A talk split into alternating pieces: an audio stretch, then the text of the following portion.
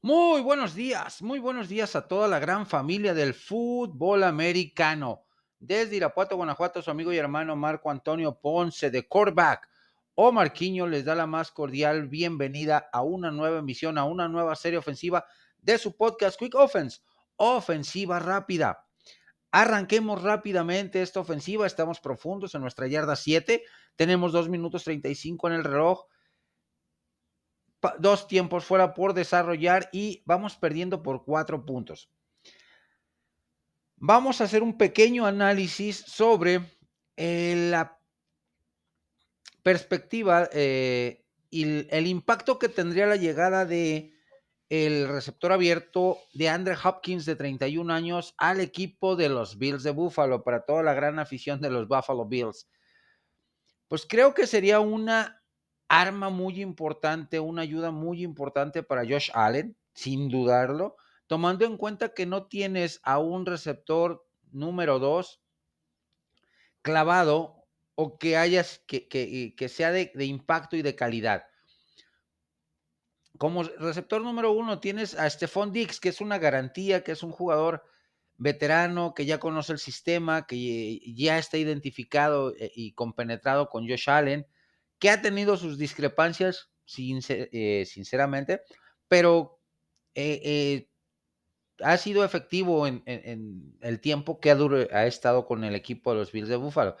Gabriel Davis, llamarada de petate, este jugador nada más tuvo un momento importante en su carrera en aquellos playoffs donde cuatro pases de anotación, pero de ahí el rol de receptor número dos le ha quedado enorme, le ha quedado muy grande.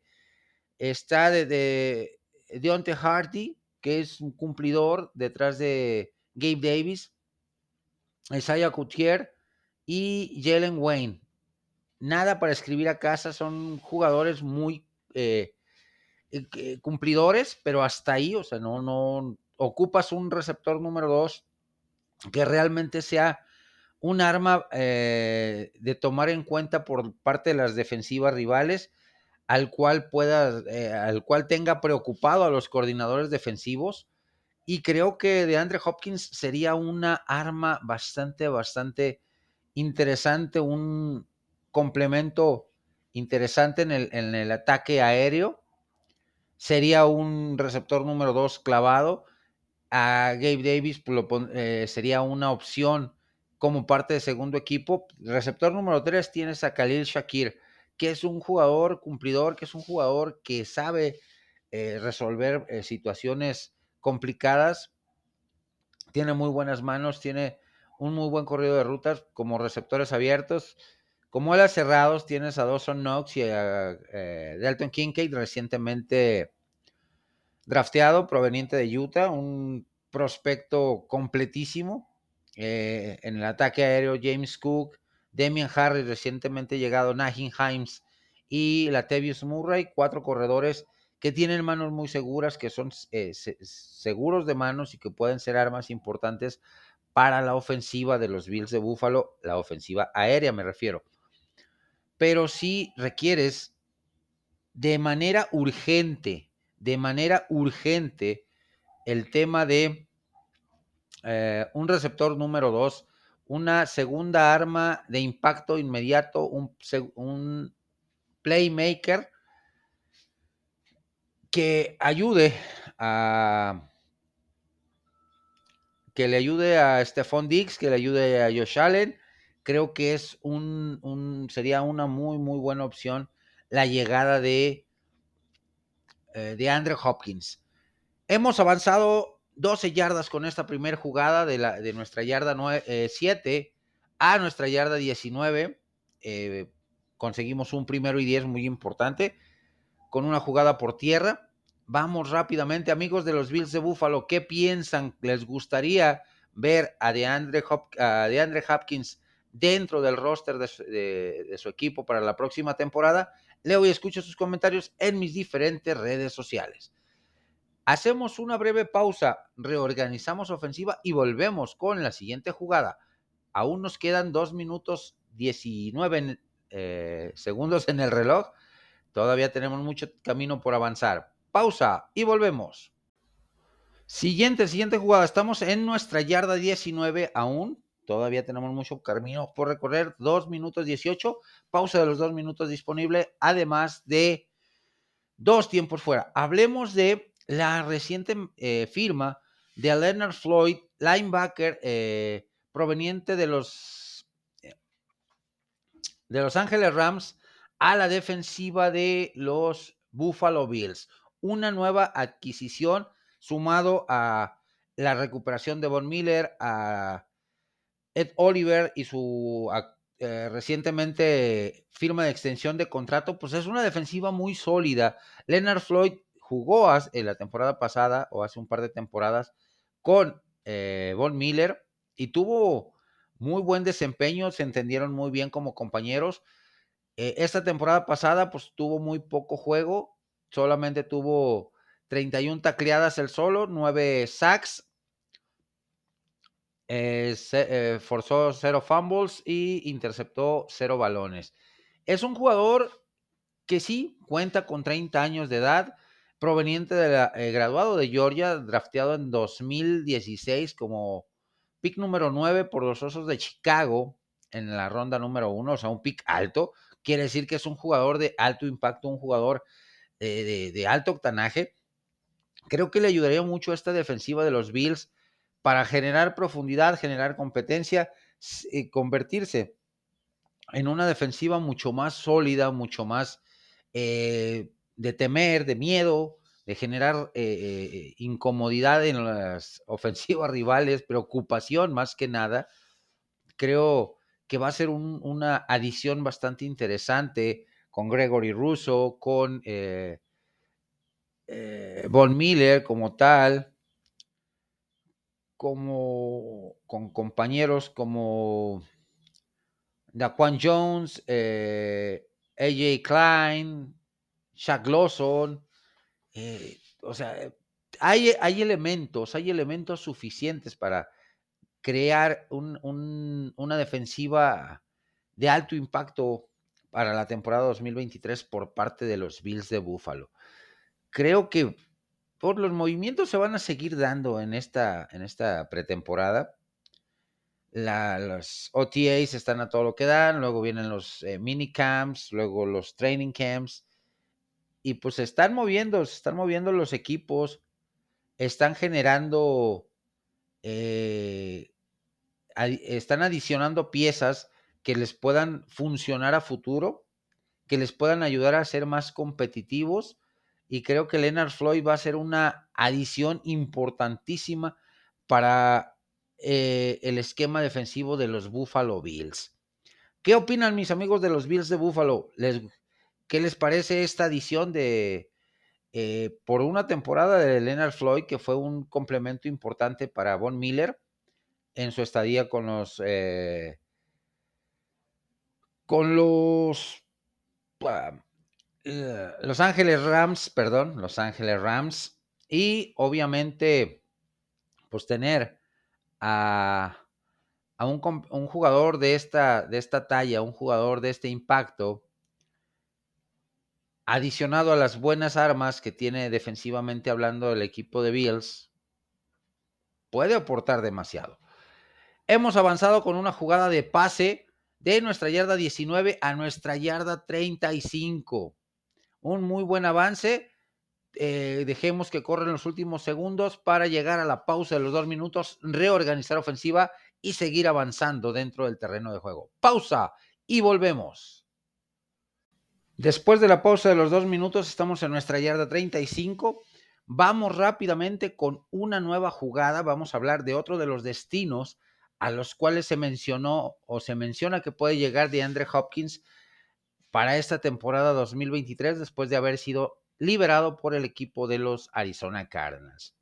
Pues otro de los equipos eh, que cumplen con las características que busca de Andre Hopkins para firmar con algún equipo es gerencia general estable, staff de cocheo ganador y un equipo que le, eh, le provoque o le provea esa posibilidad de llegar a postemporada y competir por un título.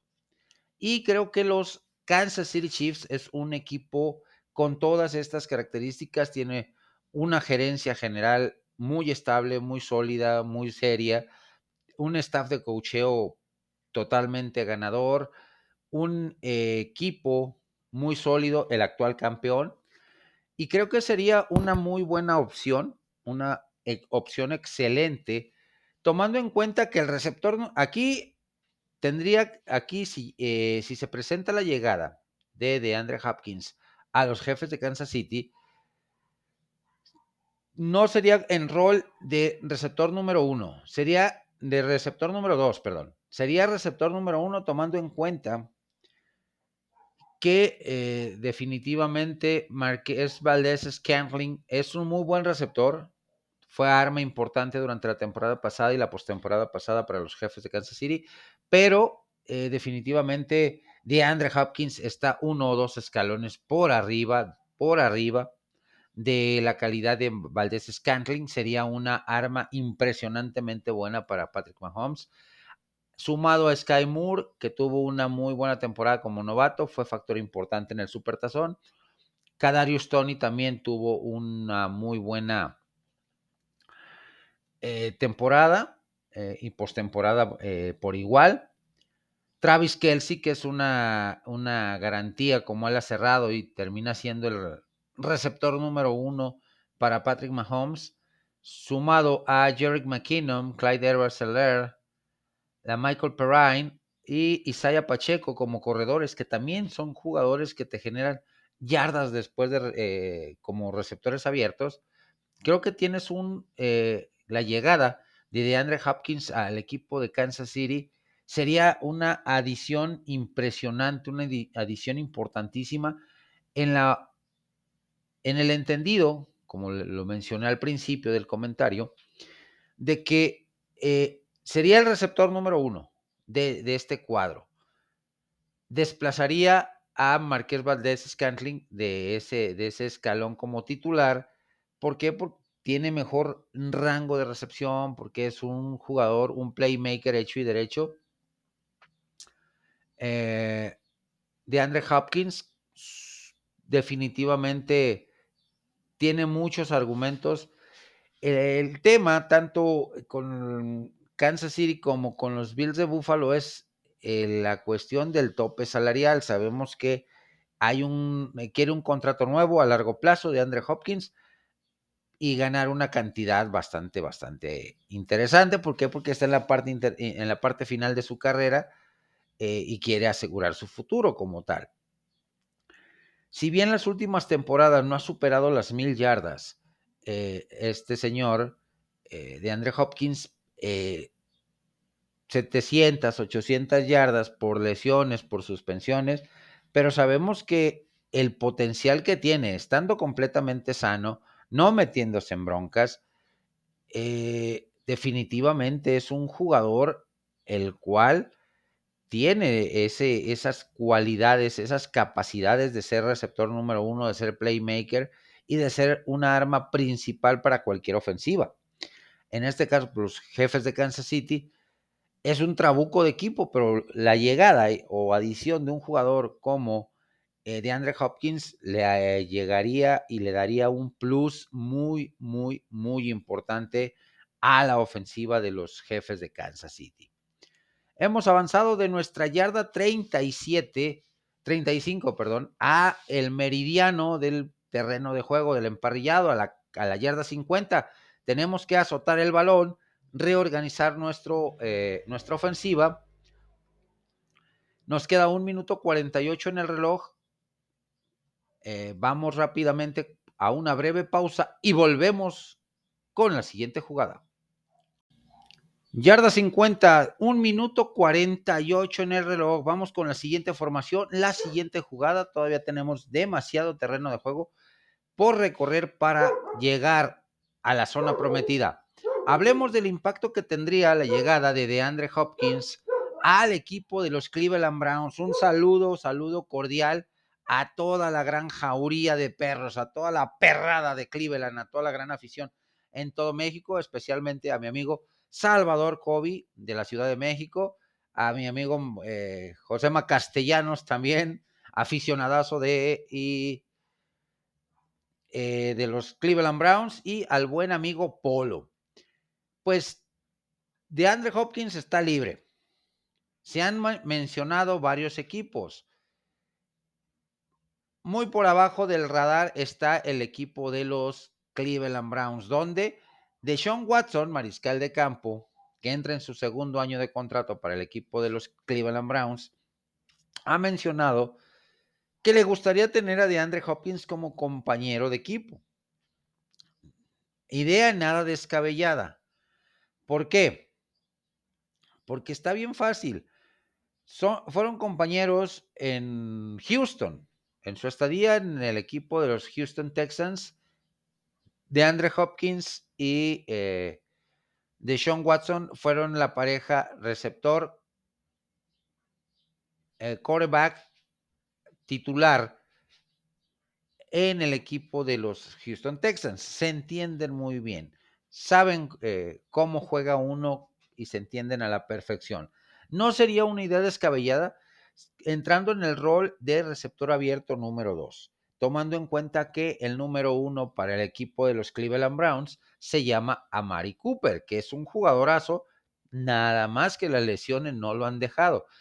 En, la posición de receptor número dos tenemos a un talentoso Elijah Moore, pero sí está dos escaloncitos arriba de Andre Hopkins. En cuanto a talento, en cuanto a eh, espectacularidad, explosividad, etcétera, etcétera. Y como receptor número 3, obviamente tenemos a Donovan People Jones, que ha venido creciendo eh, de manera paulatina dentro de la ofensiva. Es un jugador muy cumplidor, un jugador eh, que sin tantos reflectores hace jugadas importantes. También tenemos a David Njoku a la cerrada, que la temporada pasada firmó una extensión de contrato bastante lucrativa. Tienes a Jordan Atkins también como receptor, como ala cerrado, Harrison Bryant y Sarah Michelle Peden de, en el caso de que llegara, en el hipotético caso que llegara de Andrew Hopkins a la ofensiva, la alineación de receptor número 2 quedaría de Andrew Hopkins, Elijah Moore, Marquise Godwin y Hakeem Grant Sr. Eh, detrás de eh, Amari Cooper quedaría Cedric Tillman, Anthony Schwartz y Dalen Baldwin. Son jugadores que pueden dar ese estirón, pueden eh, entrar en una dinámica y en un abanico de posibilidades para la ofensiva aérea del equipo de los Cleveland Browns, junto con los corredores Nick Shaw, Jerome Ford, eh, Felton y John Kelly. Creo que sería una, una adición importante porque, pues, si bien el Moore es un muy buen receptor número 2, pero no es un playmaker que, eh, que te pueda provocar ah, dudas o incertidumbre en la defensiva rival. Eh, eh, como tal, un DeAndre Hopkins, el, potencial que, que, tiene DeAndre Hopkins como receptor número dos, le, daría ese plus a esta ofensiva la convertiría en una ofensiva más explosiva, con un abanico más grande de posibilidades de poder eh, hacer algo importante. Pues creo que sería una muy buena adición. ¿Qué opinan mis amigos de la perrera, mis grandes amigos de los Cleveland Browns? ¿Les gustaría que llegara de Andre Hopkins a su equipo? Leo y escucho sus comentarios en mis diferentes redes sociales. De la yarda 50 del terreno de juego a la yarda 32 del rival, un muy buen avance, una jugada por pase, una bootleg. Eh, azotamos el balón para no desperdiciar tiempos fuera o no quemar tiempos fuera que nos pueden servir más adelante en la ofensiva. Reorganizamos nuestra ofensiva, quemamos un down, segunda y 10. Hacemos pausa y volvemos con la siguiente jugada. Estamos en la yarda 35 del rival. Vamos rápidamente con este segundo y 10 vamos a hacer una pequeña actualización de la situación de mariscales de campo con el equipo de los 49 de San Francisco. Grandes saludos, abrazos y bendiciones a todos, todos mis hermanos de los San Francisco 49ers, a toda la gran afición gambusina. eh, de la cual me precio formar parte. Pues, ¿qué les puedo decir, mis amigos? Eh, lo último que he leído y lo último que he sabido es que desde la semana pasada ya está lanzando Brock Party eh, y se ve muy bien, va, adelantado a su proceso de recuperación y rehabilitación la, después de la cirugía en el codo derecho, de, la lesión que sufrió eh, en la final de conferencia contra los, Philadelphia Eagles. Algo bastante, bastante halagador, bastante halagüeño, es que podría estar listo para jugar, según reportes, en, eh, a mediados de agosto. Sabemos que a mediados de agosto prácticamente los eh, jugadores titulares no participan en pretemporada. Son muy escasos los snaps.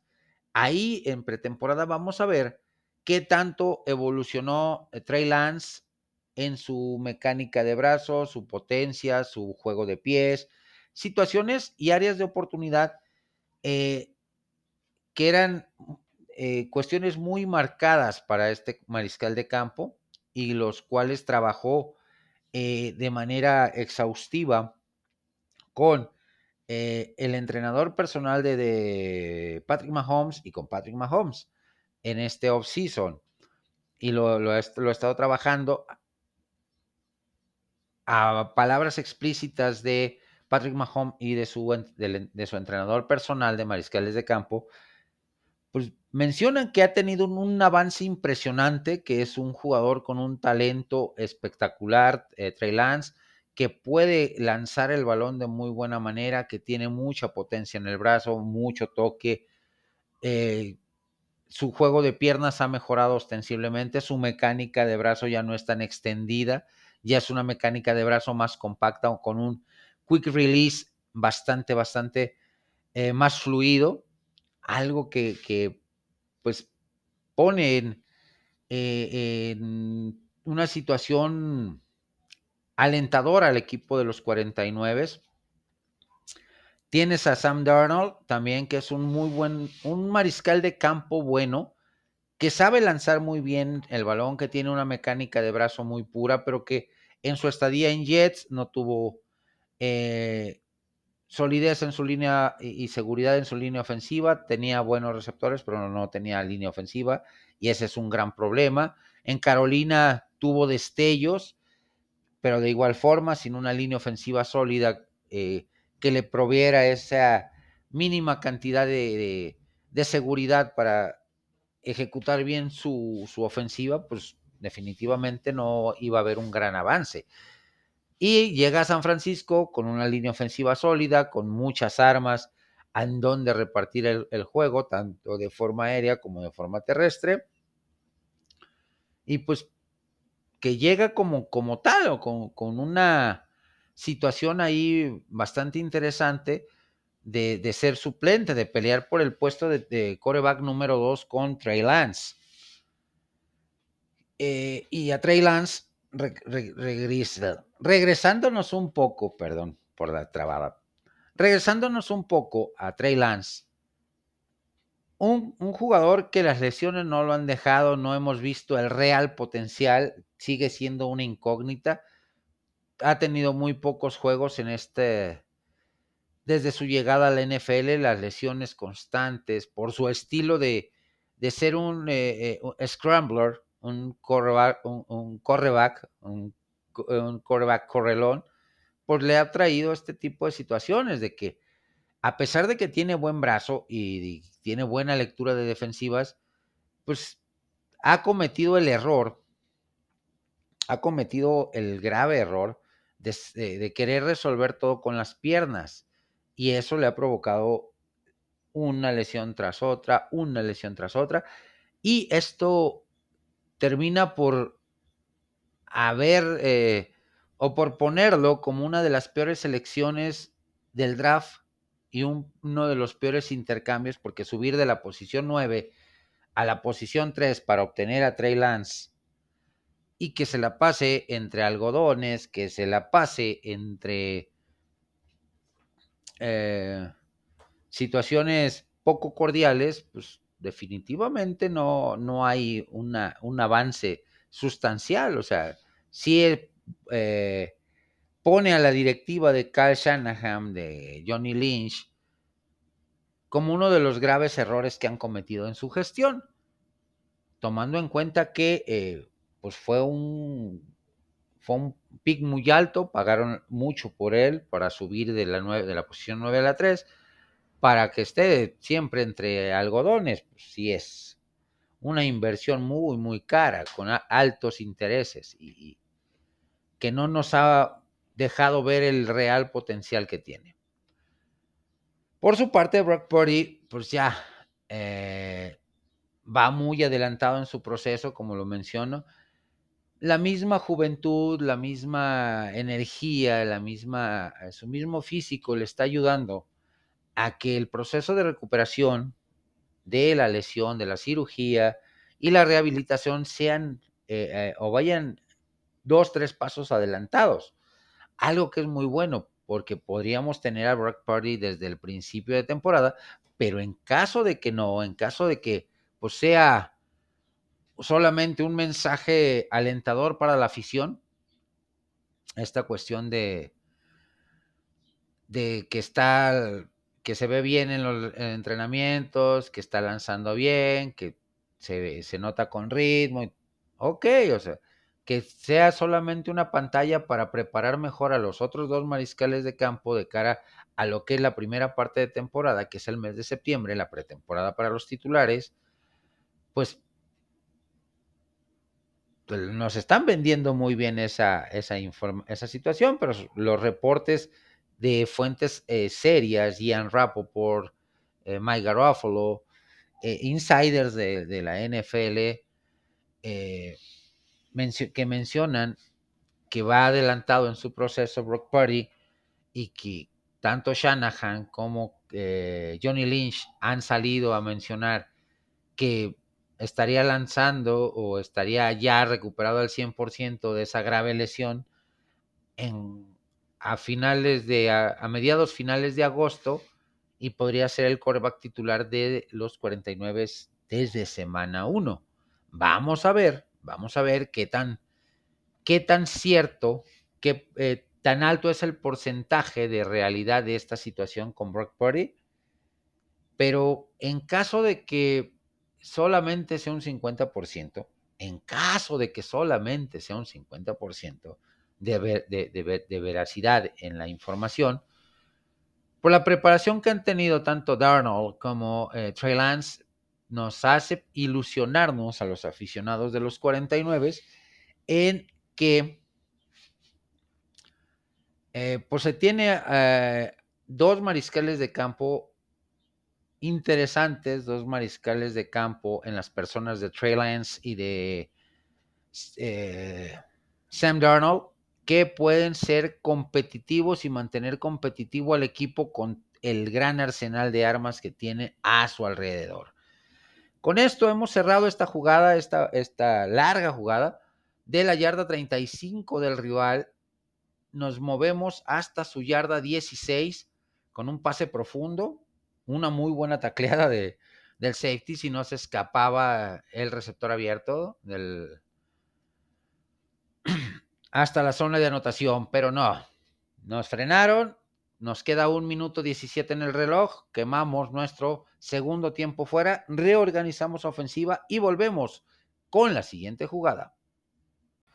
Yarda 16 del rival, estamos a casi nada de llegar a la zona prometida y darle la vuelta al marcador. Vamos a hablar de las noticias del equipo de la estrella solitaria, de los Dallas Cowboys pues han dejado en libertad al receptor Antonio Callaway, uno que se baja del barco de la posición de receptor abierto, era dentro del depth chart, estaba como tercero o cuarto detrás de CD Lamb en la posición de receptor número uno. Le dieron las gracias, eh, ya no entró en planes, vamos a ver. Eh, todavía hay jugadores interesantes en el practice squad. Eh, que pueden cubrir ese hueco. De igual forma, eh, se sigue analizando la posibilidad de la llegada de Robbie Gold como pateador. Se tiene a Tristan Vizcaíno, que es cumplidor, pero ocupas a alguien que sea certero, alguien que tenga un alto porcentaje de efectividad, que no se caiga al momento de los momentos, eh, en los momentos importantes del juego. También, eh, pues, se están entendiendo muy bien Brandon Cooks y eh, Doug Prescott como receptor abierto, coreback. Tony Pollard está regresando de su lesión, está, él menciona que se siente muy fuerte, que se siente eh, fuerte y, más rápido, que va a regresar a más del 100% para eh, el inicio de, temporada. Eh, Bong está teniendo muy buena pretemporada, muy buena adaptación. El, chaparrón eh, running back, drafteado en, en ronda 6. El tema con Will Grier está interesante porque esta regla de el tercer quarterback dentro de esta nueva regla, el tercer quarterback en roster equipado, le va a abrir la posibilidad a, Will Grier, pero pidiéndole a todos los santos, definitivamente, que eh, pues se genere una situación acá interesante de alguna lesión, eh, tanto en Dak Prescott como en Cooper Rush, sabiendo que es la única manera que el tercer quarterback tendrá actividad dentro del roster activo de los equipos. Eh, esta situación del, de la, nueva regla, solamente por lesión, no por baja de juego, no por eh, alguna situación de indisciplina, no, no, no. El tercer quarterback tiene que eh, entrar sí, solo sí, tus primeros dos mariscales de campo salen lesionados.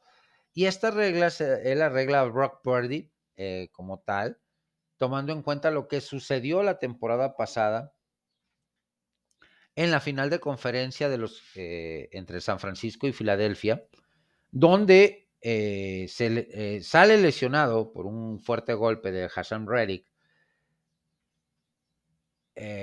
Brock Purdy entra Josh Johnson, también sale lesionado y termina alineándose como centro Christian McCaffrey. Pero sabían las posibilidades de que San Francisco pudiese tener una remontada y ganarle a Filadelfia eran escasas, eran nulas prácticamente. Por eso esta regla de tener a tres mariscales de campo en roster disponibles, pero sí, solo si los primeros dos se lesionan, entraría al quite el tercer mariscal de campo. Esto no solamente le abre las puertas a Will Grier, que tiene talento, pero como lo he dicho en infinidad de ocasiones, no le sube el agua con suficiente presión al tinaco a este señor.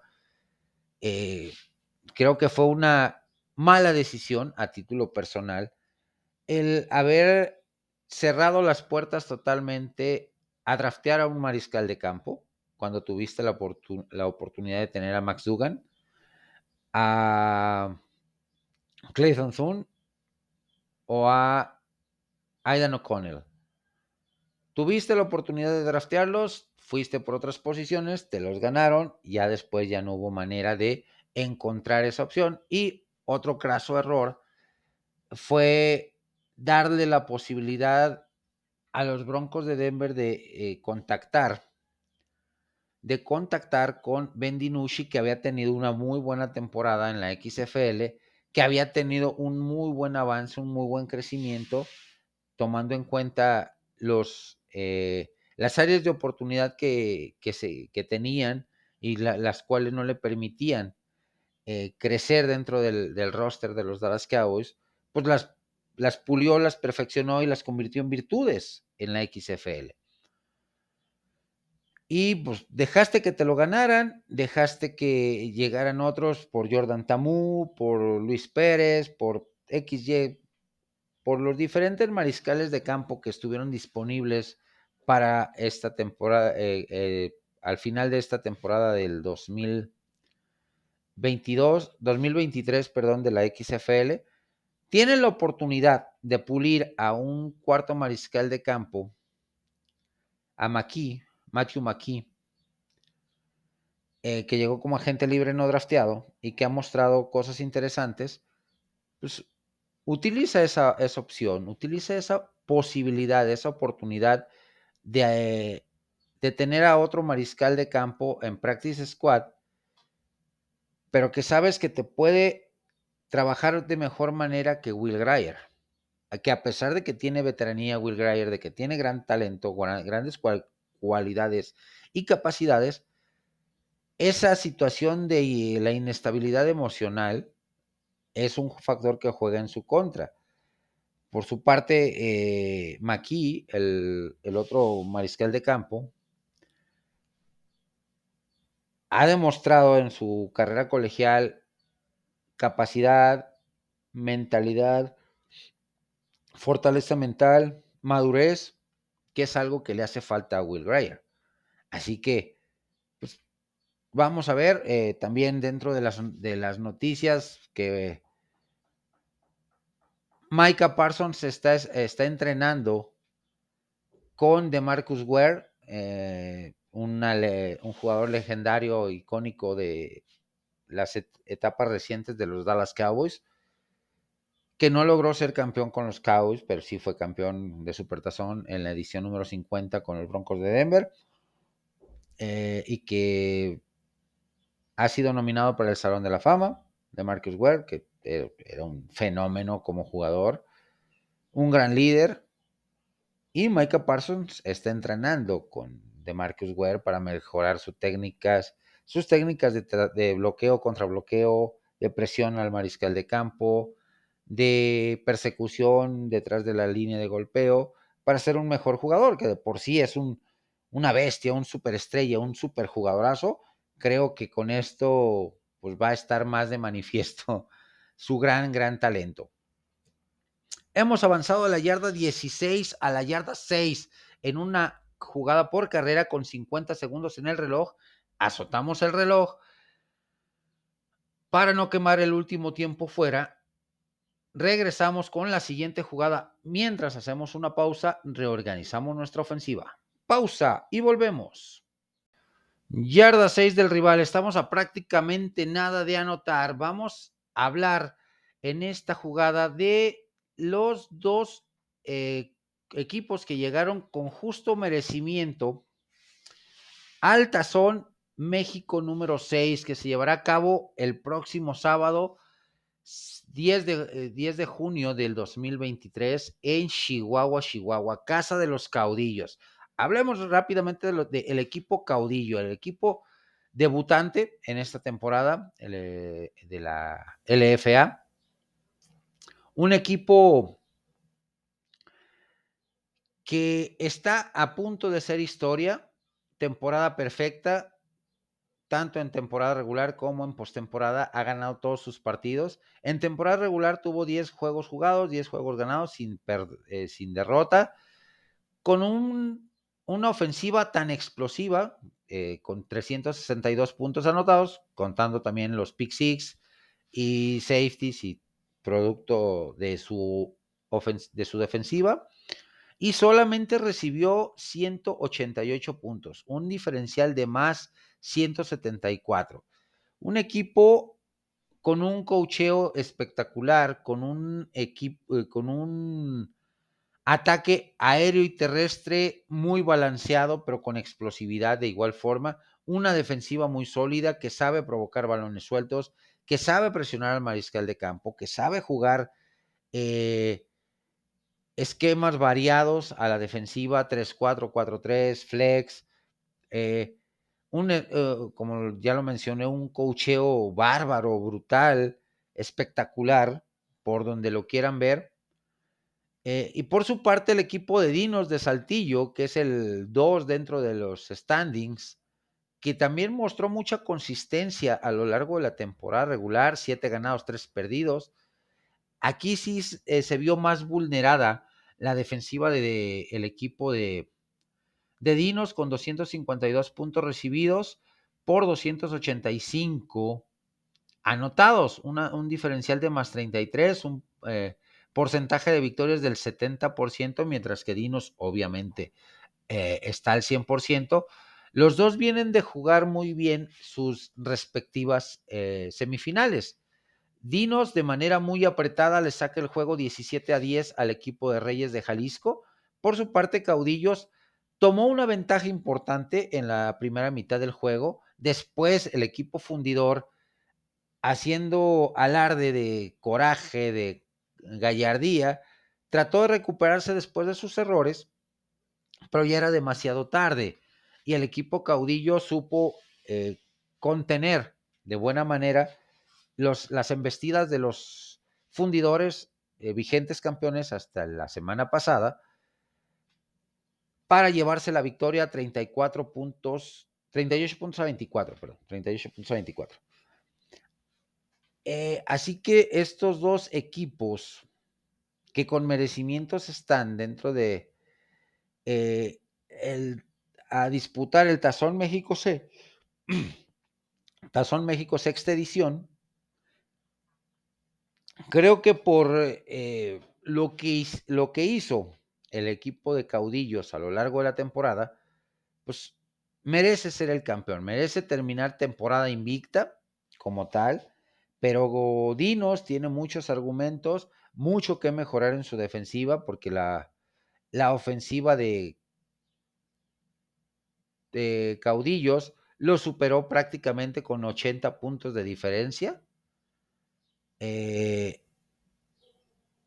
y recibió 70 puntos menos que el equipo de caudillos, que el equipo de Dinos, perdón.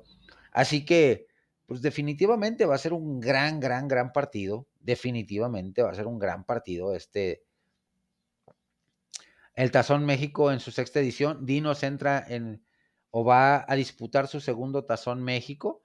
Así que ya conoce el, escenario al que se va a enfrentar el equipo de Dinos. Caudillos, pues es equipo debutante en la liga, eh, que mantuvo un estándar de excelencia muy, muy importante.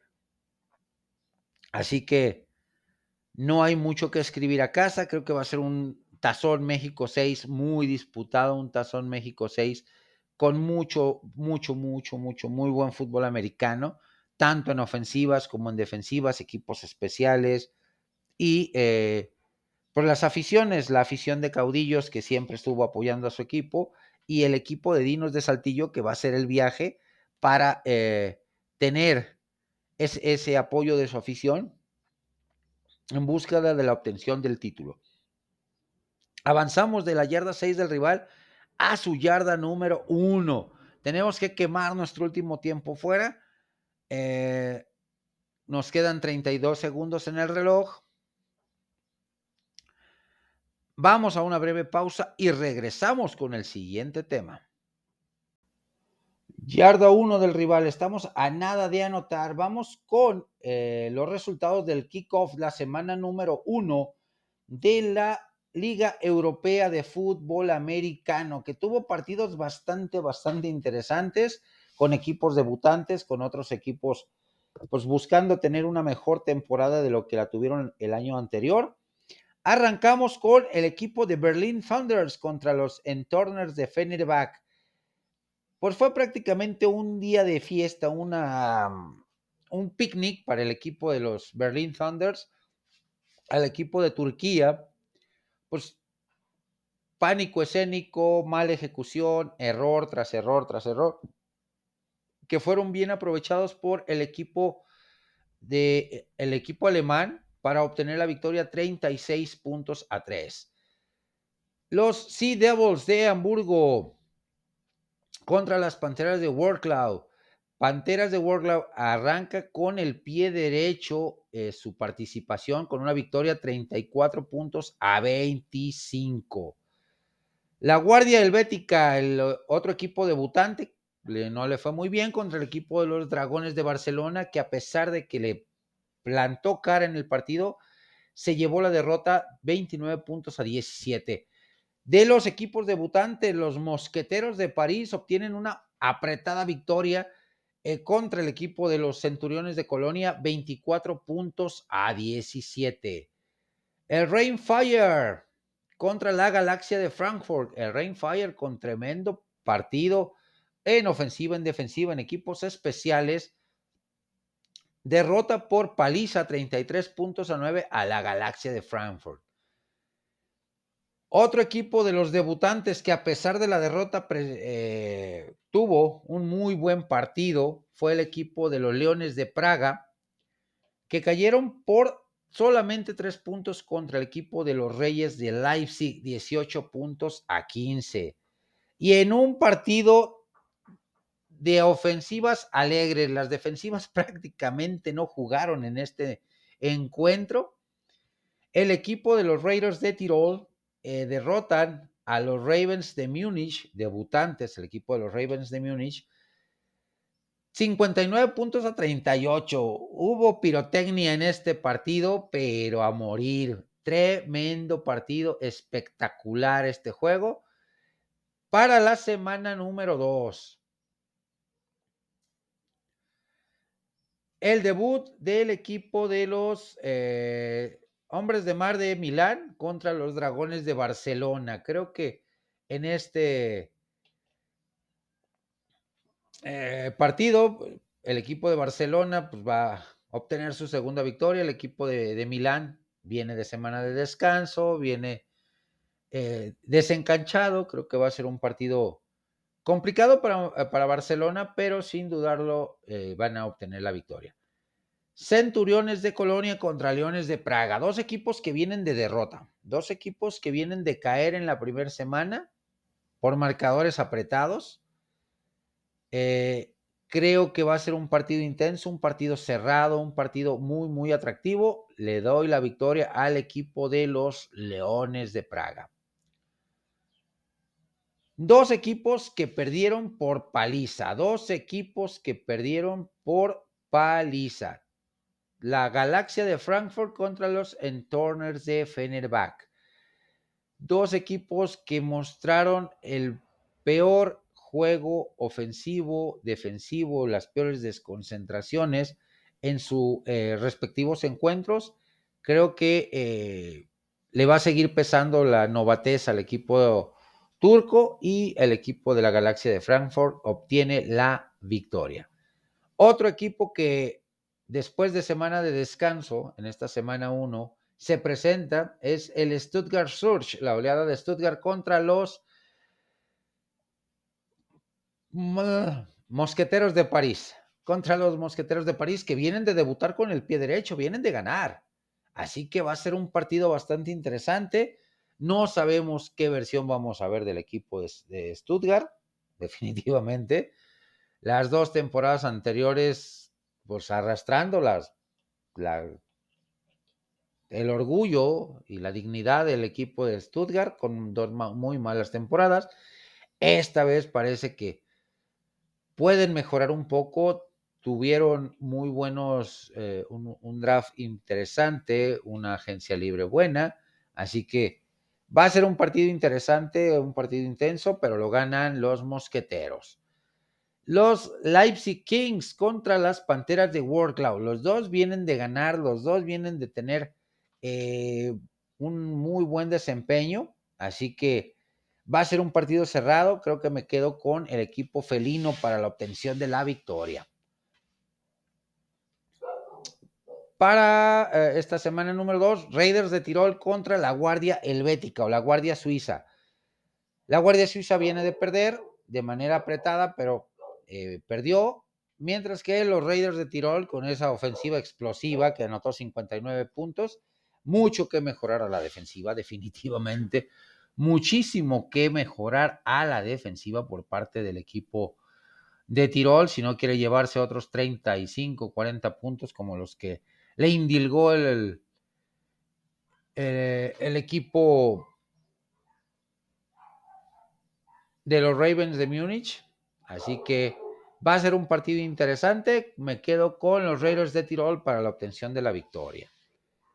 El Rainfire contra el equipo de los Sea Devils de Hamburgo. Rainfire viene de ganar y, por, y con categoría y autoridad al equipo de la Galaxia de Frankfurt por más de 30 puntos. Mientras que el equipo de los Sea Devils eh, con errores muy marcados que incidieron en el resultado, cayeron derrotados contra las Panteras de Warcloud. Así que va a ser un partido intenso, un partido cerrado, un partido eh, interesante, pero se lo lleva el equipo de los de Rainfire. Los Purple People Eaters hacen su debut. Los vikingos de Viena contra el Berlin Thunder. Pues los eh, vikingos de Viena, después de una muy buena temporada, no tenemos eh, mucho que reprocharles. Tuvieron semana de bye en la primera semana. Mientras que el equipo de Berlín, pues tuvo un día de campo con el equipo turco de Fenerbahce y definitivamente va a ser un partido más, más eh, apretado este eh, contra el equipo de los vikingos de Viena, donde el equipo vienés eh, pues viene descansadito, viene tranquilo, viene sensato y con una defensiva que da miedo, como fue la temporada pasada, que fue su sello distintivo y va a seguir siendo este, esta temporada su carta de, más fuerte de presentación. Me quedo con el equipo vikingo para la obtención de la victoria. Pues con esto cerramos, cerramos mis amigos, esta eh, primera semana de actividad de la Liga Europea y eh, doy mis pronósticos para la semana número 2. ¿Qué opinan ustedes, mis amigos? Hemos eh, logrado la anotación con una gran jugada de quarterback sneak, un quarterback sneak, la anotación que da vuelta al marcador. Hacemos una breve pausa. Formación de punto extra para asegurar la victoria. Hemos anotado, vamos con el punto extra para sellar esta victoria y hablemos de los resultados de la semana número 8 de la USFL que está entrando en la parte más importante, en la parte final de la temporada, para conocer a los equipos que llegarán a postemporada. Nos quedan dos semanitas nada más, la 9 y la 10 de temporada regular, así es que esta semana número 8 nos trajo resultados bastante, bastante interesantes con el equipo de los Houston Gamblers que ganan por la mínima diferencia contra el equipo de los Pittsburgh Maulers. 20 puntos a 19. Bastante cardíaco, dramático y cerrado este partido. Los Philadelphia Stars caen derrotados por tres puntos de diferencia en condición de visitante contra los Stallions de Birmingham, 27 puntos a 24. Los Memphis Showbots, que han tenido un repunte espectacular después de haber iniciado mal la temporada, con tres derrotas han repuntado de manera impresionante. Su defensiva está jugando a un gran nivel, su ofensiva muy balanceada y su equipo, sus equipos especiales haciendo la chamba también. Así que, eh, pues, obtienen la victoria contra el equipo de los Generales de Nueva Jersey, 25 puntos a 16. Los New Orleans Breakers, viniendo de atrás, derrotan al equipo de los Michigan Panthers 24 puntos a 20. Para la semana número 9, la penúltima de temporada regular, ya estamos a nada de que se acabe eh, la temporada regular. Las Panteras de Michigan, con tres ganados, cinco perdidos, se enfrentan a los Pittsburgh Maulers, con dos ganados, seis perdidos. Dos equipos que esta temporada ha sido de muchísimos aprendizajes, han cometido muchos errores, mucho que trabajar por parte de sus gerencias generales para la siguiente temporada. Creo que este partido lo gana el equipo de las Panteras de Michigan. Los Breakers de New Orleans con récord de 5-3 contra el equipo sensación, los Memphis Showbots o los botes de vapor de Memphis, tremendo partido, también espectacular, sin dudarlo. Hijo, de pronóstico reservado. Dos muy buenas ofensivas, dos muy buenas defensivas, dos equipos muy bien coachados, pero me sigo quedando con el equipo de Memphis Showbots para la obtención de la victoria. Los Birmingham Stallions con seis ganados, dos perdidos contra los Houston Gamblers. Cinco ganados, tres perdidos. Dos equipos que están haciendo bien las cosas. El equipo de Birmingham, pues, eh, tratar de cerrar de mejor manera para refrendar el título obtenido la temporada pasada, mientras que Houston, pues una temporada de, de, cosas muy positivas después de lo complicado que fue su primera temporada, la temporada pasada. Y obviamente, pues han mejorado mucho el equipo de Houston en ofensiva, en defensiva, en cocheo. Va a ser un partido cerrado, un partido intenso. Me quedo con el equipo de Houston para la obtención de la victoria. Philadelphia Stars con cuatro ganados, cuatro perdidos. Buscando colarse a postemporada, pero tiene que cerrar a tambor batiente estas últimas dos semanas. Contra el equipo de los New Jersey Generals, dos ganados, seis perdidos. Filadelfia, pues ahí se mantiene en la tablita, cuatro ganados, cuatro perdidos. Mucha inconsistencia de Case Cocus, su mariscal de campo, su defensiva ha permitido jugadas grandes, su ofensiva por momentos luce inoperante de Filadelfia. Eh, muchas malas decisiones en el playbook, en el play call, algo que también tiene que trabajar sí o sí el entrenador en jefe. Por su parte, los Generals con una temporada para el olvido, dos ganados, seis perdidos, con muy nulas posibilidades de llegar a postemporada, si es que de plano ya están muertos, que a lo largo de estos primeros ocho partidos han tenido destellos los Generals de tener buen fútbol americano, de tener buen cocheo, pero de un de repente los abruman, se los comen, los absorben sus propios errores y terminan por perder los partidos. Me quedo con Filadelfia para la obtención de la victoria. ¿Qué opinan mis amigos? ¿Cuáles son sus picks de semana número 9 de la USFL? Leo y escucho sus comentarios en mis diferentes redes sociales. Con esto cerramos la ofensiva. Gracias a todos ustedes. Fue una ofensiva demandante, una ofensiva muy, muy complicada de llevar, pero al final llegamos a buen puerto, obtuvimos la victoria, le dimos la vuelta al marcador. Me despido con un cordial saludo para toda la gran familia, todos los amigos, hermanos de los grupos de San Francisco 49ers, Dallas Cowboys, Cleveland Browns, eh, a toda, toda la banda del fútbol americano. Un cordial saludo. Disfrutemos el Tazón México 6, disfrutemos de la segunda semana de la Liga Europea de Fútbol Americano, de la penúltima jornada o semana 9 de la USFL y nos vemos la próxima semana. Chao.